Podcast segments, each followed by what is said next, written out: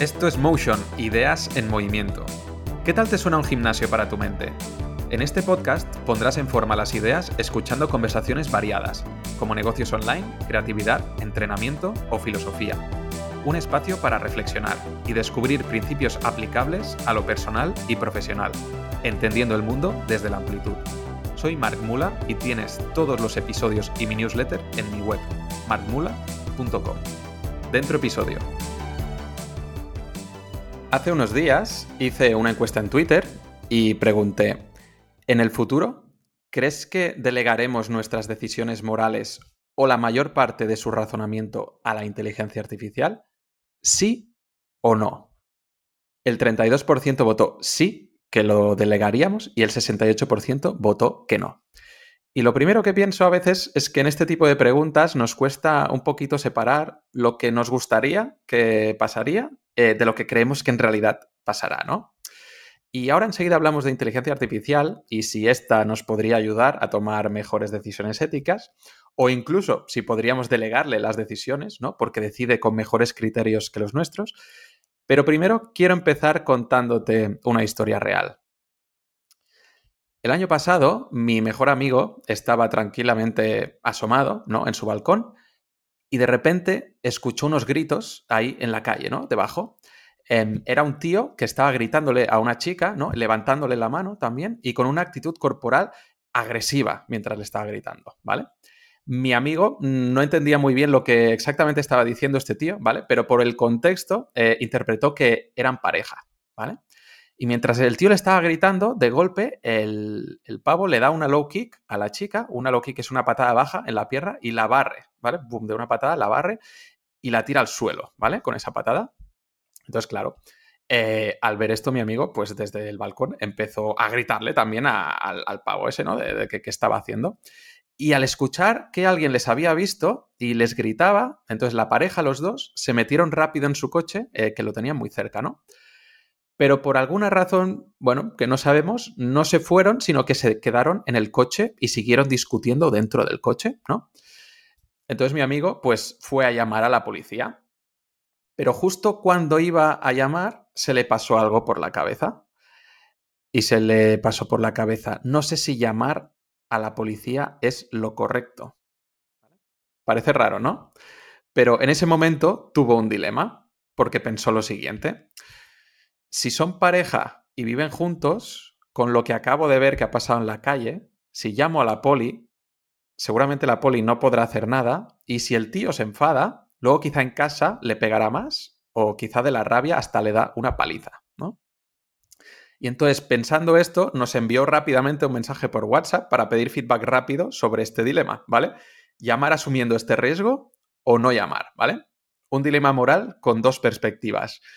La primera perspectiva es esta, ¿no? Valorar las consecuencias de tu decisión. Y las consecuencias de esta decisión, según su hipótesis, pues podían incrementar el mal que ya estaba hecho. El mal que ya estaba hecho era una patada y tirarla al suelo, pero podía pasar a una paliza si al tío se le iba la olla por sentirse vulnerable o amenazado por la policía, ¿no?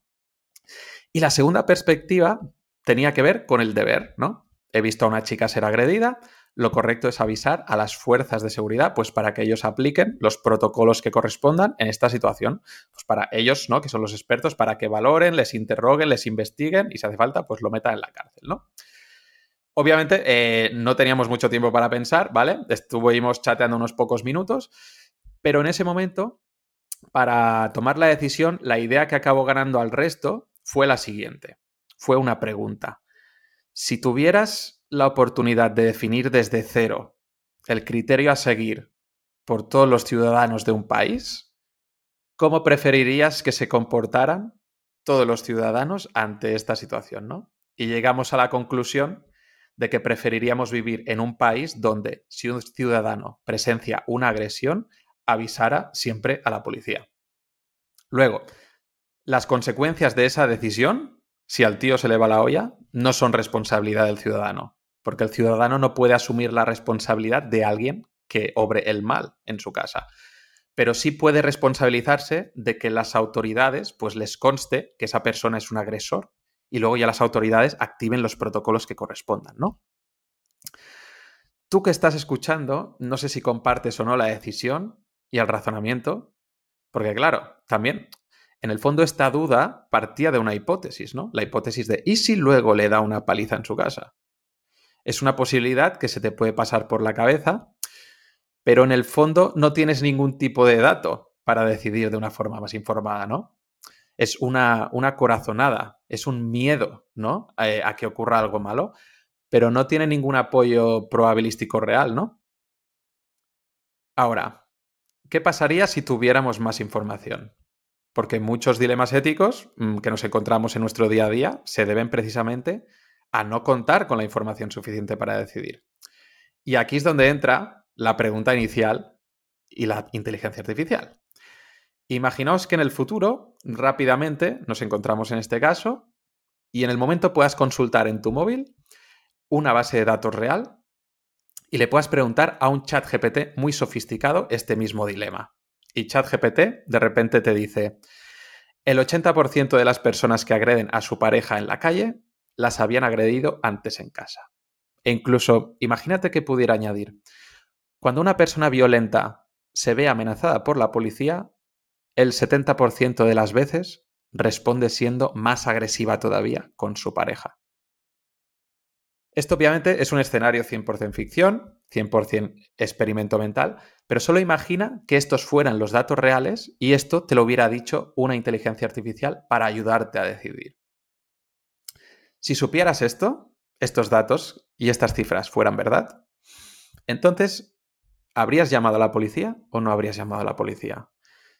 Porque entonces, si hubieras decidido no hacerlo, también podrías justificar perfectamente que ha sido una decisión basada en datos que dadas las estadísticas, en este caso, pues muy desfavorables, ¿no? Para la chica agredida, has preferido no llamar porque tienes números para apoyar que podrías causar más mal que bien, porque los números son los que son, ¿no?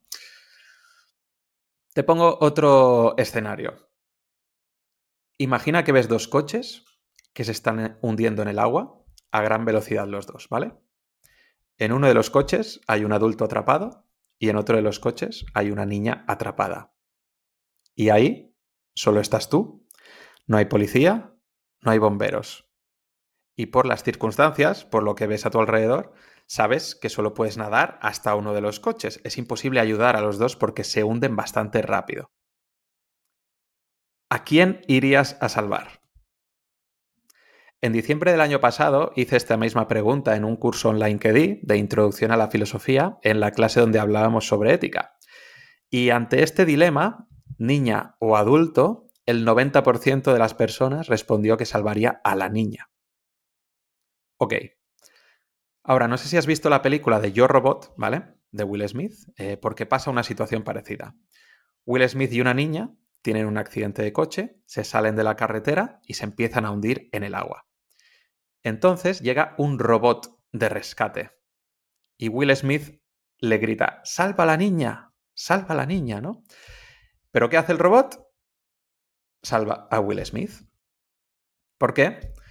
Em, el robot dice que salva a Will Smith porque calculó que tenía un 45% de posibilidades de sacarlo del agua frente al 11% de posibilidades de sacar a la niña. Si tú tuvieras los mismos datos que el robot para analizar la situación y conocer las posibilidades de éxito en cada persona, ahora piensa, ¿a quién habrías salvado? En el curso de filosofía este que di en diciembre, en un escenario sin datos, la gente votó mayoritariamente a la niña. Pero luego, con los datos en la mano, en el escenario de Yo Robot, la respuesta de la gente cambió y todos, todos, todos votaron salvar al adulto. Entonces, la pregunta de hoy es, si tomamos decisiones morales diferentes en base a la información disponible, tener más información hace que tomemos mejores decisiones éticas? Y si es así, ¿qué clase de mayor información tendremos en el futuro? Probablemente la que nos darán los algoritmos y la inteligencia artificial. Entonces, la pregunta, la siguiente pregunta para hacernos, más interesante aún, es, ¿la inteligencia artificial llegará a ser un aumentador un apoyo para los humanos, para que tomemos mejores decisiones?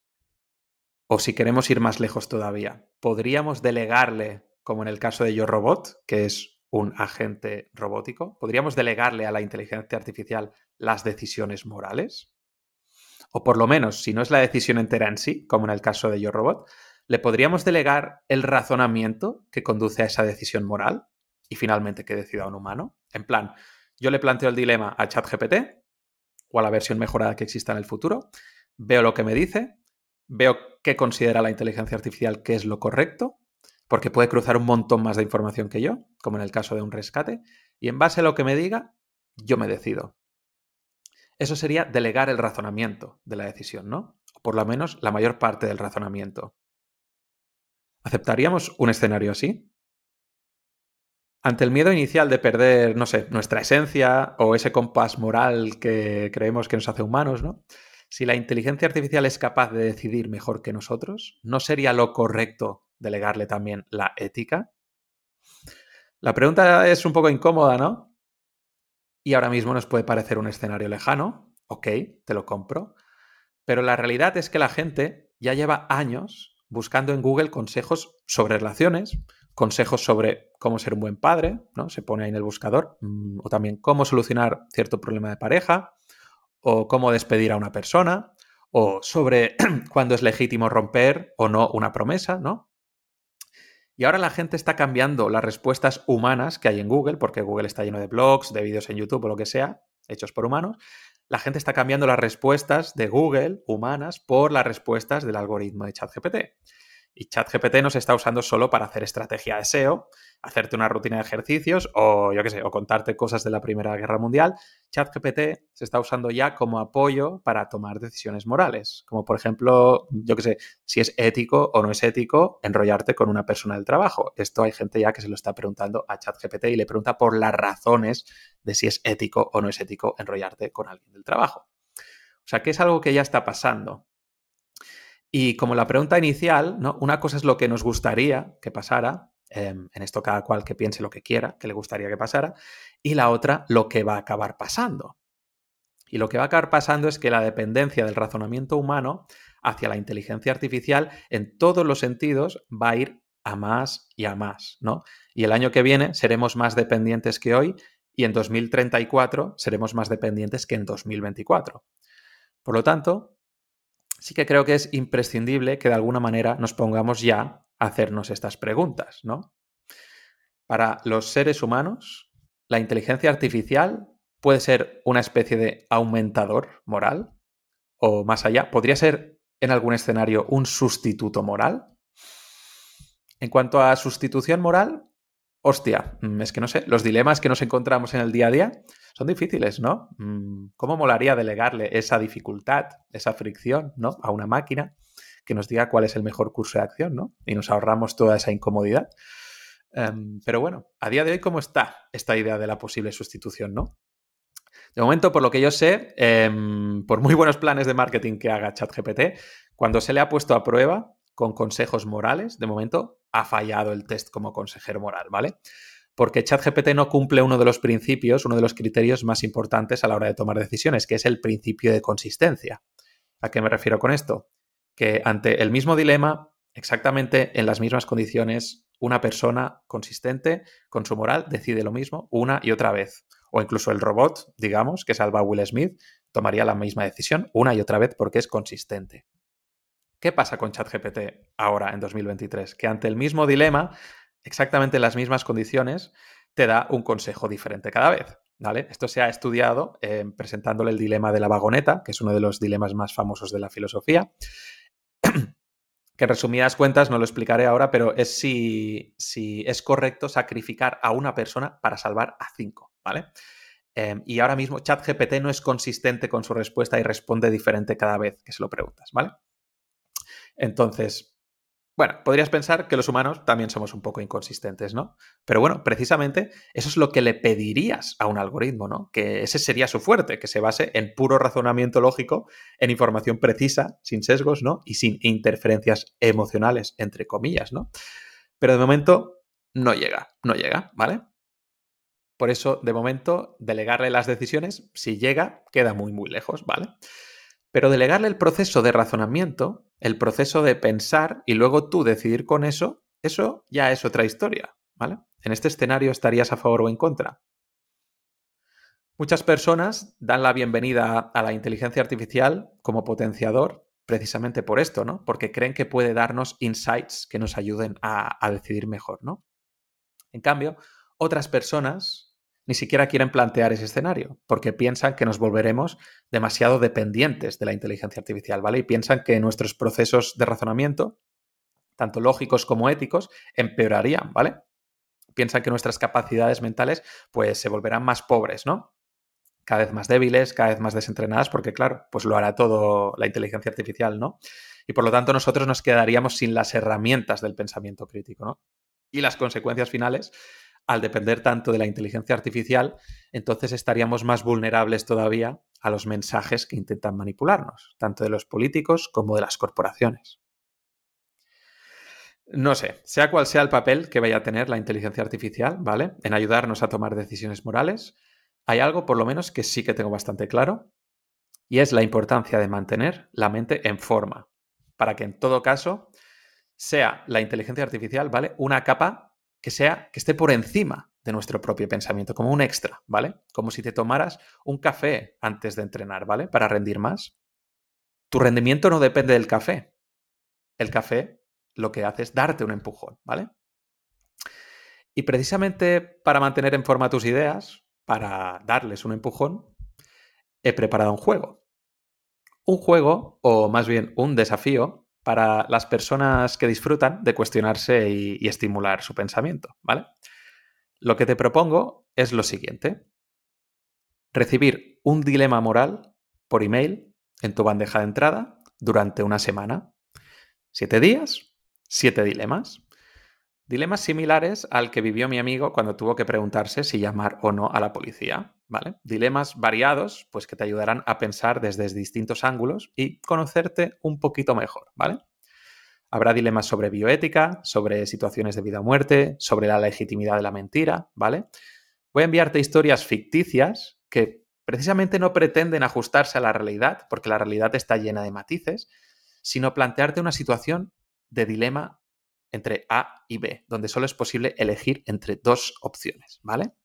Este tipo de experimentos, donde solo hay dos opciones, donde hay una elección limitada, sirven para como focalizar, ¿vale? Para agitar tus intuiciones, para descubrir que detrás de lo evidente, en realidad también hay un sinfín de posibilidades y de estimularte a intentar resolver con la cabeza algo, ¿vale? Aparentemente irresoluble, que le des un poco ahí a, a romperte el coco, ¿no? Por eso, quiero que consideres esta propuesta como un gimnasio para tu mente que puedes encontrar si entras en markmula.com barra dilemas, ¿vale? Siguiendo con la analogía, es un gimnasio donde pasarás pues, por siete máquinas, por estos siete dilemas, ¿no? Y el entrenamiento consiste en ejercitar tus creencias y tomar una decisión, ¿no? Porque en cada email te vas a encontrar dos opciones, la A o la B, ¿vale? Y después de leer y de pensar bien, tendrás que decidir la opción moralmente correcta y hacer clic en ella, ¿vale? Ejemplo, pues llamar a la policía o no llamar a la policía, salvar al adulto o salvar a la niña, ¿vale? Como hay dos decisiones, significa que hay dos, dos, visiones diferentes del bien y del mal, de lo que es correcto o lo que es incorrecto moralmente. Y por eso cada uno de estos siete dilemas vendrá acompañado un poco de una reflexión sobre ética que te ayudará a poner en contexto ambas decisiones, ¿vale? Pero esta decisión, ahí esta reflexión, perdón, no la verás hasta que hayas decidido tu opción y hagas clic.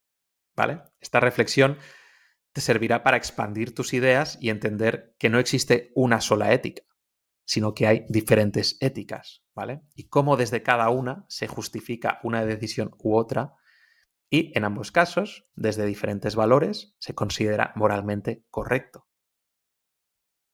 El objetivo de esto, pues que entendamos que aunque la gente no piense como nosotros, es muy posible que haya razones poderosas detrás de su moral. Y con estos juegos intento que entendamos las razones poderosas que pueden tener las personas que no piensan como nosotros, ¿no? Y, expandir un poco nuestra mente, ¿no? Por eso, detrás de estos siete dilemas, cuando al final del email decidas entre una opción y otra, pues te explicaré el tipo de juicio moral que hay detrás, ¿vale? Para que te conviertas en una persona que piensa un poco más allá, que piensa un poco más profundo, ¿vale? Si te apuntas, el primer dilema lo recibirás el martes 6 de junio y como son 7, lo recibirás cada día hasta el lunes 12 de junio, ¿vale? Si lo quieres leer por escrito, lo tienes todo en markmula.com barra dilemas, ¿ok? Y bueno, después de pasar por este desafío personal de siete dilemas y mejorar tu razonamiento ético, entonces nos reuniremos en un taller online, ¿vale? Que será el jueves 15 de junio a las 7 de la tarde. Un taller más o menos entre hora, hora y media, ¿vale? Donde debatiremos sobre las decisiones que hemos tomado en un intercambio saludable de ideas, ¿vale? Y aquí es donde las reflexiones que habremos hecho cobrarán su máximo valor, ¿vale? Cuando se contrastan, eh, cuando se dialogan pero sobre todo cuando se contrasta y se dialoga em, en un entorno donde habrá personas con nuestra misma mentalidad, ¿no? La de personas que no intercambiaremos ideas con el afán de destruir al oponente, sino para aprender juntos, ¿no? En resumen, lo que te propongo es un desafío, ¿vale? De dilemas morales que dura siete días, con siete dilemas creados para poner en forma tus ideas, como si fuera un gimnasio para tu mente, ¿vale? Y luego un taller online en directo donde hablar de valores con personas también interesantes que disfrutan pensando, donde nos haremos preguntas, compartiremos historias y nos enriqueceremos contrastando un poco diferentes formas de ver y de vivir la vida. ¿Vale? Ahora, si te apetece y te atreves a cuestionar y a desafiar tus ideas, ¿vale? A retarte durante siete días, si te apetece jugar si te apetece ejercitar tu mente, ¿vale? Y enriquecerte al final con la inteligencia colectiva, entonces te invito a entrar a esta aventura del pensamiento en markmula.com barra dilemas. Espero que este podcast en sí mismo ya te haya supuesto un estímulo y te haya dado una idea de los dilemas, de las reflexiones y del aprendizaje que te espera si decides participar en este desafío. Si entras, nos vemos las caras el 15 de junio a las 7.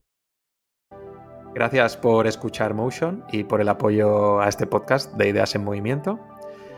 Un abrazo y hasta la próxima.